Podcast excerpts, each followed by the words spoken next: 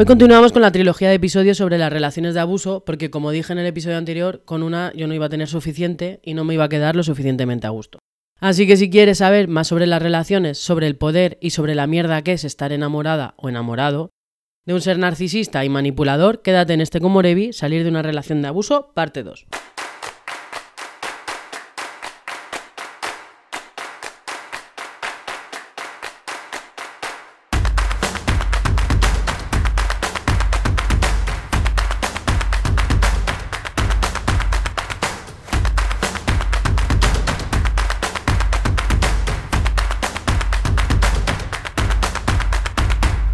El otro día te conté un poquillo cómo fue mi relación de abuso, más o menos por encima, porque hay mucha caca que sacar de ahí, lo dejo para mi terapeuta, no, no voy a desquitarme tampoco aquí en el podcast, no sería justo para ti. Eh, pero hoy te voy a contar otra relación de abuso que se dio en mi infancia, porque reflexionando fuerte sobre el episodio anterior me he dado cuenta de que hay ciertas dinámicas y patrones que he aprendido en casa y que me hacen ver las relaciones de una manera muy concreta. Sin querer yo lastimar a nadie de mi familia, pero es algo que forma parte del prisma que me dieron a través del cual yo veo el mundo. En mi casa durante 22 años convivió con nosotros mi abuela. Yo tenía 6 añitos cuando irrumpió en casa como un torbellino. Y al principio pues no tengo demasiados recuerdos de las dinámicas de casa, pero las intuyo por, los, por, lo, por todo lo que pasó después. Mi madre trabajaba en el hospital, noches, festivos y turnos cambiantes, por los que al cole íbamos en bus escolar y madrugábamos muchísimo. Mi padre curraba de autónomo, tenía un taller de, mm, de mecánica y mi abuela que estaba en casa a esas horas pues no nos acompañaba a la parada del bus, prefería estar durmiendo. Es decir, dos niñas pequeñas andando por la calle a las 7 de la mañana, con una responsabilidad enorme por mi parte de cuidar a mi hermana pequeña. De ahí el rol de cuidadora que llevo arrastrando hasta ahora. Pasaba miedo, porque la calle a estas horas es bastante hostil para los 11 años que tenía. Intentaba que mi hermana no sintiera el miedo que yo sentía, así que me inventaba juegos por el camino para mantener la mente en calma. Mi abuela no era una persona fácil, yo tampoco, ojo, pero en esta parte de la historia había unas personas que eran adultos y otras que éramos niñas, por desarrollarnos y crecer. Mi abuela me mandaba a perseguir a mi padre cuando salía de casa para ver lo que hacía mientras mi madre trabajaba. Me decía que jugar a Houdini con Paula era maltratarla que yo era una perra de Satán y que cuando muriese ardería en el infierno. La verdad es que no le falta razón, solo que creo que eso de arder se va a producir antes de hora por el cambio climático y aquí estando viva. Aparte de todas estas buenas cosas agradables que me decía esta señora, eh, que no nos mostraba cariño salvo cuando nos daba el aguinaldo y nos compraba bragas en el mercadillo los sábados, su amor lo demostraba con dinero. He vivido en un ambiente en el que si hacías algo malo, los adultos te aplicaban la ley del hielo, y entonces tenías que desarrollar un sentido del humor de mierda para que a tus progenitores se les pasase el cabreo y no te lanzaran la zapatilla, que en mi caso pues fueron unas cuantas. Dicho así, es evidente el abuso emocional, aunque no se dieran cuenta. Eh, pero vivido, eh, siendo parte de esa dinámica, es mucho más chungo de ver, porque las dinámicas que se ven dentro de una casa forman parte de una manera colectiva de entender la vida. Mi padre nunca me apoyó en los cambios que hacía en mi vida, estaba lleno de miedo, lleno de miedo a fracasar, pero mi madre, por ejemplo, siempre ha sido un apoyo en todo cuanto he necesitado. Mi padre, por ejemplo, calmaba el ambiente cuando mi madre sacaba el genio, y mi madre se rebotaba con cierta facilidad. Entonces esas dinámicas de pareja que llevaban mi madre y mi padre, al final nosotras, o por lo menos yo, eh, lo hemos trasladado a nuestras relaciones en pareja. Cada uno con su forma de ser y su manera de entender la vida aportaba cosas buenas y cosas malas. Y todo eso, toda esa información va dejando un recuerdo y un pozo dentro de nosotros, que si no somos capaces de canalizar correctamente nos convierte en seres adultos disfuncionales. Lo que además pasa por eh, ver rarezas en los hogares ajenos, porque en nuestra casa es como muy normal, ¿no? Eh, yo no voy a sacar más mierda de casa, simplemente quería ponerte un ejemplo de dinámica familiar para que entiendas que todos podemos tener actitudes tóxicas eh, sin ser tóxicos. Vuelvo a decir que lo dije en el episodio anterior, no hay personas tóxicas, sino relaciones, actitudes tóxicas y además es que ninguno de nosotros nos libramos. Todo esto, esta infancia en la que uno de mis progenitores estaba prácticamente ausente y el otro progenitor a veces actuaba de manera poco adulta, sumado a la aparición estelar de mi abuela, ha hecho que yo entienda el amor como algo que me tengo que ganar. Y además es que me lo tengo que ganar constantemente. Para mí nunca he sido merecedora de amor per se. Siempre me lo he tenido que currar. Y en mis relaciones interpersonales soy detallista, romántica, protectora y un largo etcétera, que gasta mucha energía y es demoledor cuando los demás deciden que no quieren estar a tu lado. No tengo apegos seguros y cuando los tengo pienso que tarde o temprano se va a ir todo al carajo. Vamos, una mierda. Todo no ha sido responsabilidad de mis padres, es decir, que marque las dinámicas en cómo se relacionaban ellos con nosotras no significa que yo no hiciera cosas malintencionadas, no manipulase para salirme con la mía o no perdiera el control en ciertas ocasiones. La adolescencia además es una etapa malísima y cualquiera que haya convivido con un adolescente o haya sido un adolescente se reconocerá en esto. Además, con 16 años, una tiene dentro mucha ira y muchas ganas de tocar las narices. Eso es así, por lo menos a mí me pasaba.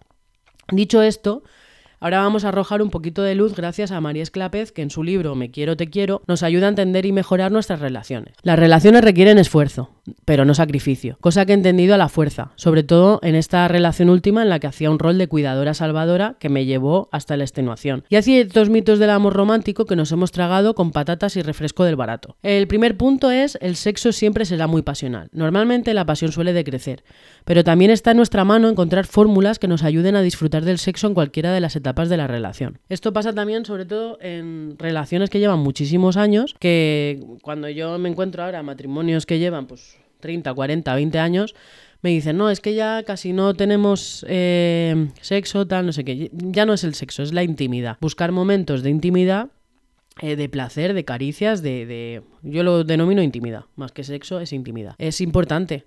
Eh, está en nuestra mano y tiene que ser, como siempre digo, una decisión de los dos. Siempre tiene que ser una relación, una decisión de los dos. Punto número dos, si me quiere, no querrá cambiar nada de mí. Esto es falso porque no se pretende cambiar a la persona, sino sus conductas en la pareja. Y no vale eso de yo soy así, nunca vale esa frase. Esa frase es caca. Una persona que se justifica y justifica sus comportamientos de mierda diciendo yo soy así, es una persona que yo desde luego no quiero en mi vida. Entiendo que no puedes hacer cambiar a la persona. Es decir, si una persona es de una determinada manera y entiende la vida de una determinada manera, coño, tú te enamoraste de esa persona y ya sabías cómo era. Si además construiste una relación basada en la comunicación y la amistad.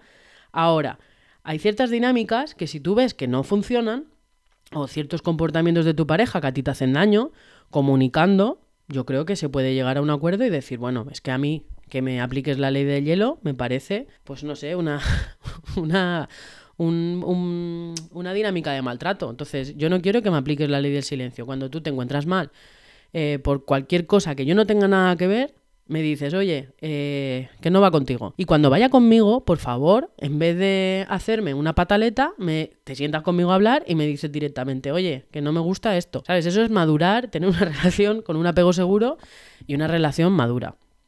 Eh, entonces, eso de pensar que si te quieren, no quieren cambiar nada de ti, por supuesto, de ti no querrán cambiar nada. Ahora, de las dinámicas que tú puedes tener o de las conductas que tú puedes tener en un determinado momento, tenemos que estar pendientes de, poder cambiar. Si no, también vaya mierda de vida. Si, tú te quedas igual que como naciste, no entiendo yo, no entiendo yo mm, qué es lo que haces. Punto número 3. Si te lo tengo que pedir, ya no lo quiero. Eh, pues yo no tengo una bola de cristal. Así que o me dices lo que necesitas, quieres o esperas, o va a terminar fallando la historia. Otra cosa es que tú lo comuniques y yo no te haga ni puto caso. A mí esto me ha pasado, eh, esta, esta frase de mierda la he tenido yo durante muchos años en la cabeza. Y me pasó con mi matrimonio. Que yo esperaba, tenía unas expectativas irreales sobre cosas que yo quería, la otra persona no las sabía, y entonces yo se las tenía que pedir. Claro, cuando yo se las pedía, eh, mi pareja lo hacía. Pero claro, yo tenía ese resquemor de pensar, joder, es que no me conoce, es que eh, tanto tiempo juntas y no es capaz de ver lo que, lo que yo necesito, pues es que ya no lo quiero si lo tengo que pedir. Pero claro, tú vives en tu realidad, con tus circunstancias, y tú a lo mejor eres una persona detallista que te fijas en todo y tú piensas que le das a tu pareja eh, esa parte que tú, que tú quieres. Pues que a lo mejor tu pareja no quiere que tú le des eso. O sea, mm, al final las relaciones sanas son las que, las que, en las que prevalece la comunicación y los límites. Y, y bueno, pues si tú quieres algo y yo no te lo doy, es que si te quiero voy a querer dártelo. Ahora, si no sé cómo puedo hacerte más feliz, o sea, es que, coño, dímelo, dímelo, dímelo. Eh, entonces, eh, pide lo que necesites, pide lo que quieras y otra cosa es que ya no te hagan ni puto caso. O sea, también hay dinámicas de mierdas en la que tú decides cambiar y dices, bueno, venga, va, voy a pedirlo, porque me ha dicho la psicóloga que tengo que hacerme una lista de mis peticiones, porque los demás no tienen una bola de cristal, es que además te lo dicen todos los psicólogos. Tú se lo dices a tu pareja y tu pareja te hace caso tres días. Y al cuarto mm, ya no tiene interés. Pues ahí mira a ver porque igual tienes otro problemita, ¿eh? Pero bueno. Cuarto punto. Si mi pareja me quiere, nunca se enfadará conmigo. No es malo entrar en conflicto. Lo malo es gestionarlo como el orto. Y aquí mucha peña flaquea y es donde más dinámicas de mierda encuentro. Comunicación agresiva, ley del hielo, invalidaciones. ¿Por qué? Porque es lo que nos hemos encontrado en las películas de los 90 que tanto me gustan a mí. Lo que no puede ser es que tú pretendas pasarte 40 años con una persona sin entrar en, en ningún conflicto. De hecho, las relaciones hacen más fuertes conforme tú vas arreglando pequeños conflictos y dificultades que te van, que te van sucediendo. Porque en la felicidad absoluta, aparte de que eso es irreal, eh, ahí no se demuestra ni compromiso, ni intención de estar contigo, ni nada. Entonces, eh, lo que pasa es que hay que saber eh, gestionarlo. Si yo no te digo en el punto anterior lo que quiero, vas llenando mi, mi vasito de agua. Cuando ya lo colmas, em, como yo no te he dicho las cosas que yo quiero que yo necesito o que yo espero de ti, eh, al final me comunico contigo de una manera agresiva porque me has colmado el vaso. Eh, si además no sé gestionar verbalmente lo que la ira o la frustración que yo siento, te puedo llegar a aplicar la ley del hielo. No te hablo. No te hablo porque yo necesito que me dejes tranquila, porque yo necesito silencio, calma y que yo me gestiono mis pensamientos y mis historias y mis mierdas. Vale, pero a lo mejor yo ya he discutido contigo, tú eres una persona que necesitas arreglar los conflictos en el momento y eres de esas personas que tienes que arreglar las cosas antes de irte a dormir porque si no, no puedes. Y yo, egoísta de mí, te digo mm, que no te quiero ni ver hasta luego. Y cuando ya se te baja el cabreo, cuando, porque además esto suele ser de personas aspirina. O sea, yo estoy hablando mm, prácticamente de mí, ¿eh? porque esto, esta mierda la he tenido yo. Se me han colgado el vaso, he gritado, eh, he mandado a tomar por culo, he aplicado la ley del hielo, me he pirado porque necesitaba espacio para pensar y a los 30 segundos, o sea, conforme he bajado a la calle y he girado a la esquina, se me ha pasado. Y luego cuando subo a arreglar las cosas, la otra persona yo la he dejado hecha mierda. Pues eso no es responsabilidad afectiva. Si tú quieres a la otra persona, yo no digo que no tengas días de mierda, que no tengas días de mandar al carajo o que te, las palabras te salgan medio regular o que en vez de pedir las cosas por favor eh, te salgan las cosas decirlas de una manera determinada. Pero si eso entra dentro de una dinámica eh, relacional, ya estamos teniendo un pequeño problema. Pero bueno, hay muchos mitos más. Con estos cuatro ya nos vamos haciendo una idea de lo que María Esclapez nos quiere decir en su libro. Yo os recomiendo que leáis su libro que es Cremita de la Buena para el Corazón. Y pese a que las relaciones de pareja eh, se pasan por cuatro fases, eh, que son atracción, enamoramiento, decepción y amor maduro, siendo la última la más importante y la que no siempre se llega, cuando una pareja que lleva mil años se ha convertido en un baluarte de confianza, apoyo y comprensión, eh, parece que todo es eterno. Y no, amigas. El amor es una decisión diaria y conjunta. Lo digo, lo repito y lo voy a seguir diciendo, lo voy a seguir repitiendo. Además, se puede empezar a desarrollar aquí, en esta etapa estable, dinámicas de abuso de igual manera que en las etapas anteriores. Nunca estamos a salvo de nuestros miedos y nuestras emociones mal llevadas. Tú puedes estar 20 años con un señor o una señora eh, que todo vaya de puta madre, de repente pasa algo, la otra persona cambia o tú cambias o lo que sea, las dinámicas empiezan a ser una mierda y donde ha habido antes comunicación ya no la hay, donde había cariño ya no lo hay, donde había antes eh, bombardeo de amor, qué guapa estás cariño, tal, no sé qué, no sé cuántos, hay invalidaciones, hay frases mierda tipo eres una exagerada, te lo tomas todo a pecho, eres demasiado sensible, eh, cosas que a lo mejor nos las dicen tranquilos, nos las dicen como intentando calmarnos, con las mejores de las intenciones, pero con una responsabilidad afectiva cero. Aguantar por aguantar es muy del 86 y estamos en 2022.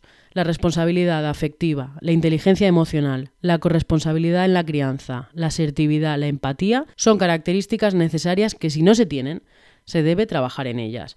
Lastimar a alguien que nos ama es lo más sencillo del mundo y seguro es lo último que queremos hacer. Lastimar a alguien a quien no conocemos y que nos importa una mierda no es fácil, porque para eso eh, está la frase esa que, dice, ¿no? De no hace, no, no hace daño quien quiere, sino quien puede, ¿no?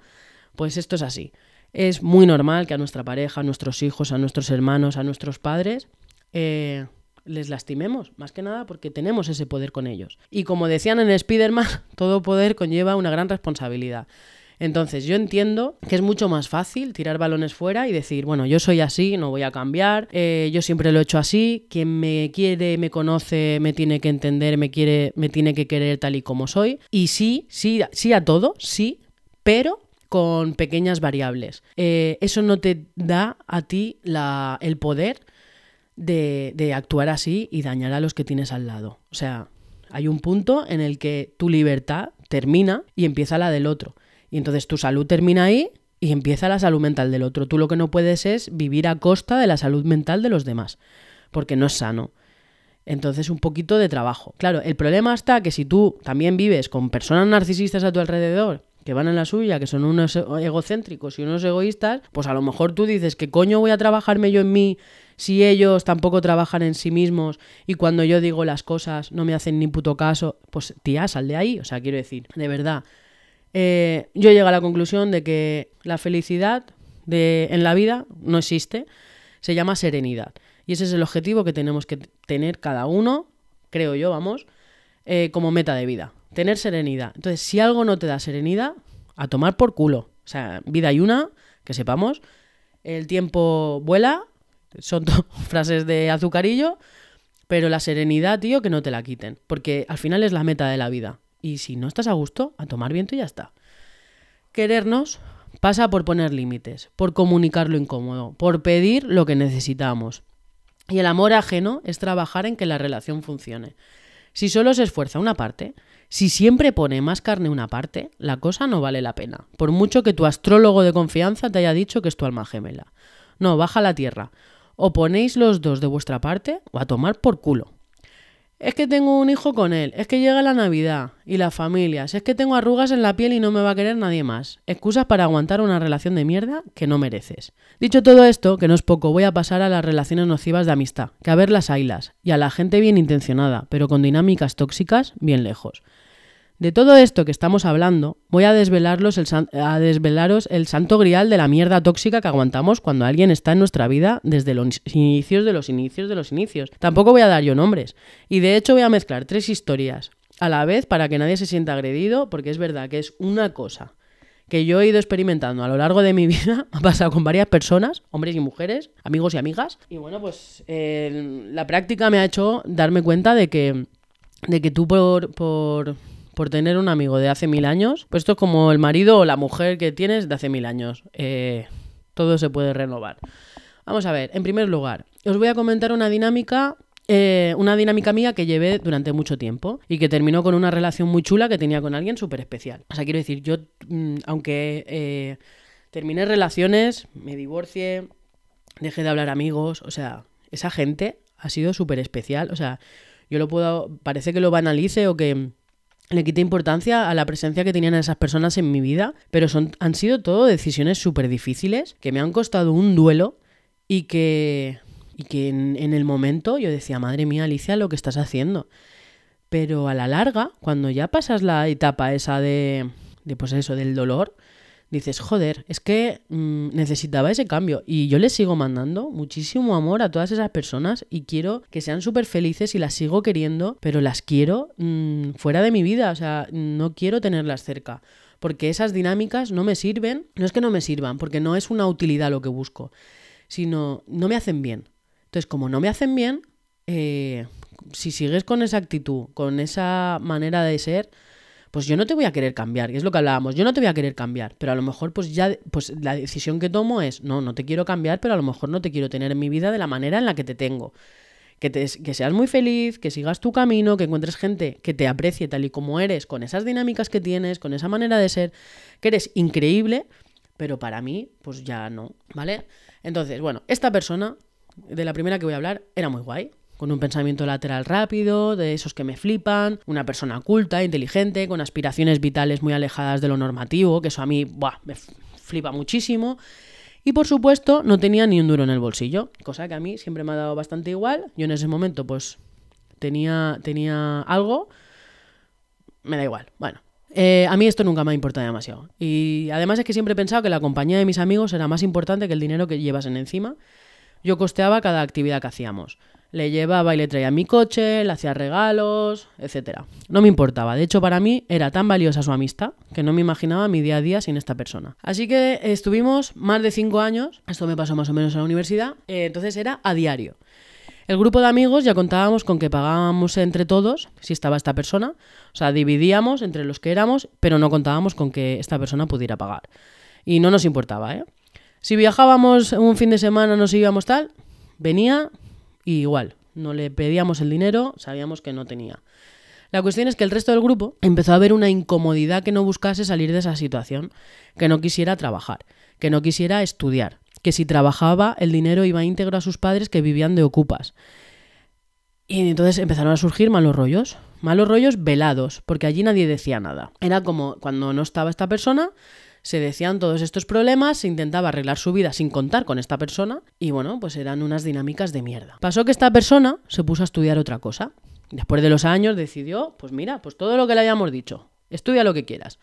Conoció a nueva gente con la que empezó a salir, empezó a trabajar, con la consiguiente nueva situación económica que le permitía salir con esos nuevos amigos.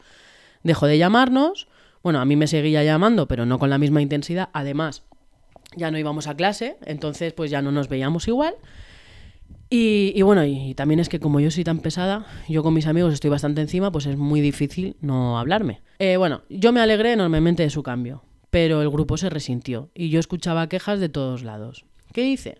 Pues ser una inmadura de mierda y enfrentarme a él delante del grupo, poniéndole entre las cuerdas y sacándole toda la mierda que encima es que no era mía. Se lo tomó como una traición por mi parte, una deslealtad, y así fue. Se marchó y no sé nada de, esta persona desde hace más de 10 años. Heavy, ¿no? Que la situación no fue fácil, que tenía mucha jeta por aprovecharse de nosotros. Todo lo que pienses podría ser correcto, pero no lo gestioné como debí. Es lo único en lo que yo me centro. Distinto hubiera sido si hubiese marcado límites, si hubiese dicho eh, al resto de colegas, hablad vosotros que yo no pienso igual.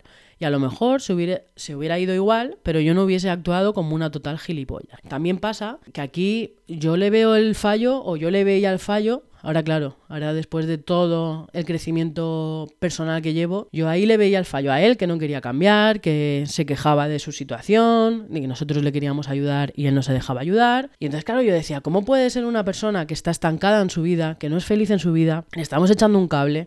Claro, él con el cable que le estábamos echando se estaba haciendo una soga, se estaba ahogando. Cuando encontró un grupo de amigos que lo querían tal y como era, que no le pagaban las cosas, simplemente pues te puedes venir bien, que no, tal, pues se mojó el culo, se buscó un curro, salió de su zona de confort de la manera que él entendió y ya está. Y cuando vio que sus amigos, quiero pensar, porque yo con él no he hablado, pero cuando vio que sus amigos de toda la vida eh, le dieron la espalda, que además toda esa mierda que le dijimos, probablemente él ya lo pensaba de sí mismo. Nosotros no hicimos más que reafirmarle las cosas negativas que él ya pensaba de sí. Pues se fue con la gente que le hacía feliz. Eh, sé que ahora, años después, eh, uno de mis amigos se ha puesto en contacto con esta persona, han vuelto a hablar, mm, no han vuelto a tener relación, eh, pero yo me pasé años y años felicitándole el cumpleaños, felicitándole la Navidad, mandándole mensajes y no tuve, o sea, no tuve respuesta. O sea, el fallo gordo que yo tuve es acarrearme yo las movidas y las mochilas y la mierda de los demás. Y como soy así de impulsiva y, necesito arreglarlo todo y hablarlo todo en el momento, no lo supe gestionar, no supe ser asertiva en ese momento. Y al final me tragué cosas que yo mm, no tenía por qué haberme tragado, le eché cosas en cara que a mí ni me iban ni me venían. Y, y claro, o sea, tú no puedes hacer eso con una persona. O sea, entonces, cuando lo que hablábamos antes, cuando tú tienes unas necesidades, coméntalas en el momento. Si esperas a que el vaso se llene, lo único que puede salir de tu boca es mierda. Y a veces las personas somos súper destructivas. Y yo quiero pensar que esa persona que tenía ese vínculo conmigo, en el que los dos nos sentíamos súper cómodos, que yo fuera la persona que le sacara toda esa mierda, es que yo no, o sea, ahora lo pienso y yo digo, es que yo no sé cómo, no sé cómo mm, se pudo sentir. Porque es que además a mí me dio como igual. O sea, yo estaba tan metida en la creencia que yo tenía en ese momento que es que no lo vi, no lo vi ni mal. Y al paso del tiempo, cuando hice el duelo, dije, joder, he perdido una persona de mi, en mi vida que a mí me, pues, me flipaba y todo por no saber gestionar las cosas. Y entonces en este caso, eh, en este caso, yo la pérdida fue muy grande y creo que fue innecesaria.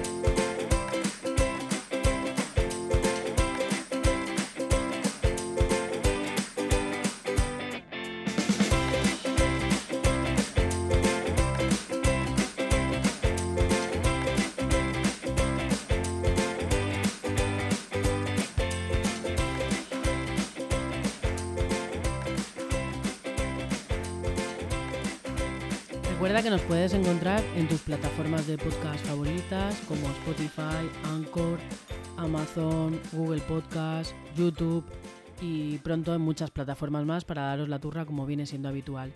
También puedes encontrar nuestros libros en Amazon. Eh, tenemos tres, Fracasa, Fracasa, Fracasa, Cook, Cocina Traviesa y Comida Fea pero Sabrosa. Síguenos también en nuestras redes sociales como Twitter, Facebook, Instagram. Busca en tu navegador como Erevi.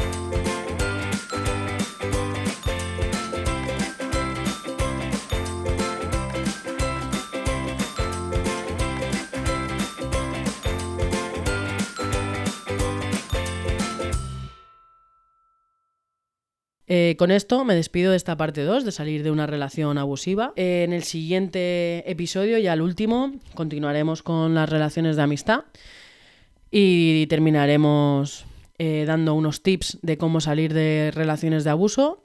Así que te espero en el siguiente Como Revi.